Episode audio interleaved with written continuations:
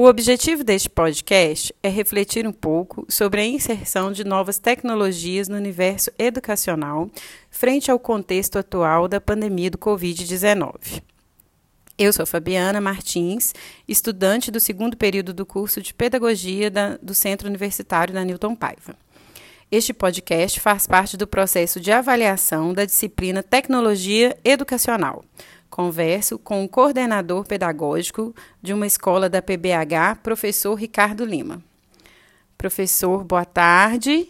Eu gostaria de saber, professor, como as escolas estão utilizando os recursos tecnológicos para diminuir a distância e fazer com que o conteúdo chegue aos alunos, tendo em vista que estamos numa pandemia desde março de 2019.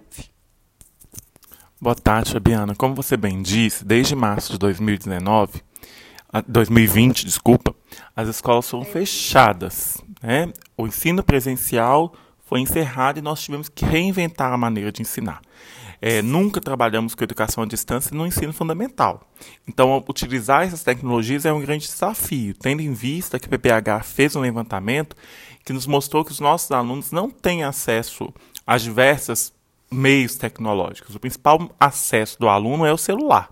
Então, nossa principal ferramenta hoje são grupos de WhatsApp, mandar grupos, eh, roteiros de estudo por WhatsApp, porque poucos alunos têm acesso a outras ferramentas, em especial o Google Classroom, que é o Google Sala de Aula, que a gente tem utilizado também com um percentual muito pequeno de acesso entre os alunos.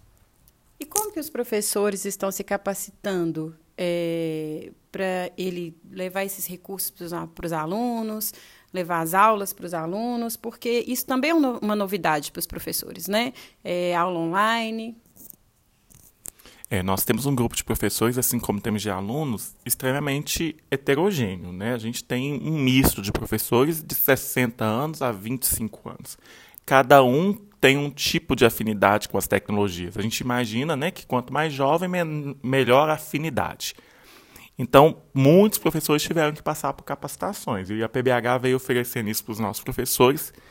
E nós, enquanto coordenadores pedagógicos, repassamos isso para os nossos professores. A gente começou a trabalhar isso, ferramentas para utilizar a internet e a gente começou a ministrar cursos que foram oferecidos, oferecidos pela rede para os nossos professores. Professor Ricardo, você acredita que nesse esse momento que nós estamos vivendo, é, com essas aulas online, com os, os, alunos dentro de casa, você acredita que isso pode ser o futuro da educação? A escola se reinventou. A escola precisou se refazer e esse é o futuro da educação. Uma educação que vai utilizar não uma educação à distância, porque a gente entende que, principalmente nesse primeiro momento na escola, na primeira infância, no, no ensino fundamental 1, a presença do aluno, o trabalho coletivo, a troca professor-aluno é muito importante.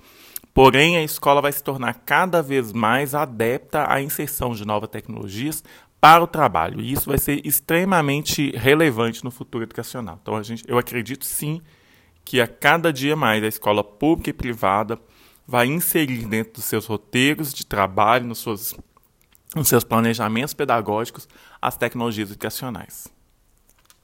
É, professor, eu acredito também que isso seja o futuro, né? Uma pena que a gente está vivendo, é, vendo dificuldade em alguns alunos para acessar a internet, é, com dificuldade de ter a tecnologia mesmo, de ter um celular, de ter um computador dentro de casa, né? Mas com tudo isso, você acredita que o papel do professor é, foi ressignificado? O professor vai sempre ter um papel central e especial na educação. O papel do professor, o lugar de fala do professor, deve ser sempre respeitado e cada vez mais é, a sociedade precisa entender a importância dele. Ele vai se ressignificar porque o mundo se ressignifica, o mundo se reinventa e junto com o mundo o professor também vai precisar mudar. Então a escola muda, o professor muda com ela também. Então esse é um processo natural de evolução do, do, da forma de ensinar e aprender. Professor, eu gostaria muito de agradecer é, por vocês ter, ter tido aqui comigo, é, pela oportunidade dessa entrevista é, demonstrando novas visões sobre a educação, é, sobre o novo quadro da educação e sobre o futuro da educação. Né? Então, gostaria muito de te agradecer e a gente espera que tudo volte ao normal em breve. Obrigada. Disponha. Uma boa formação para você.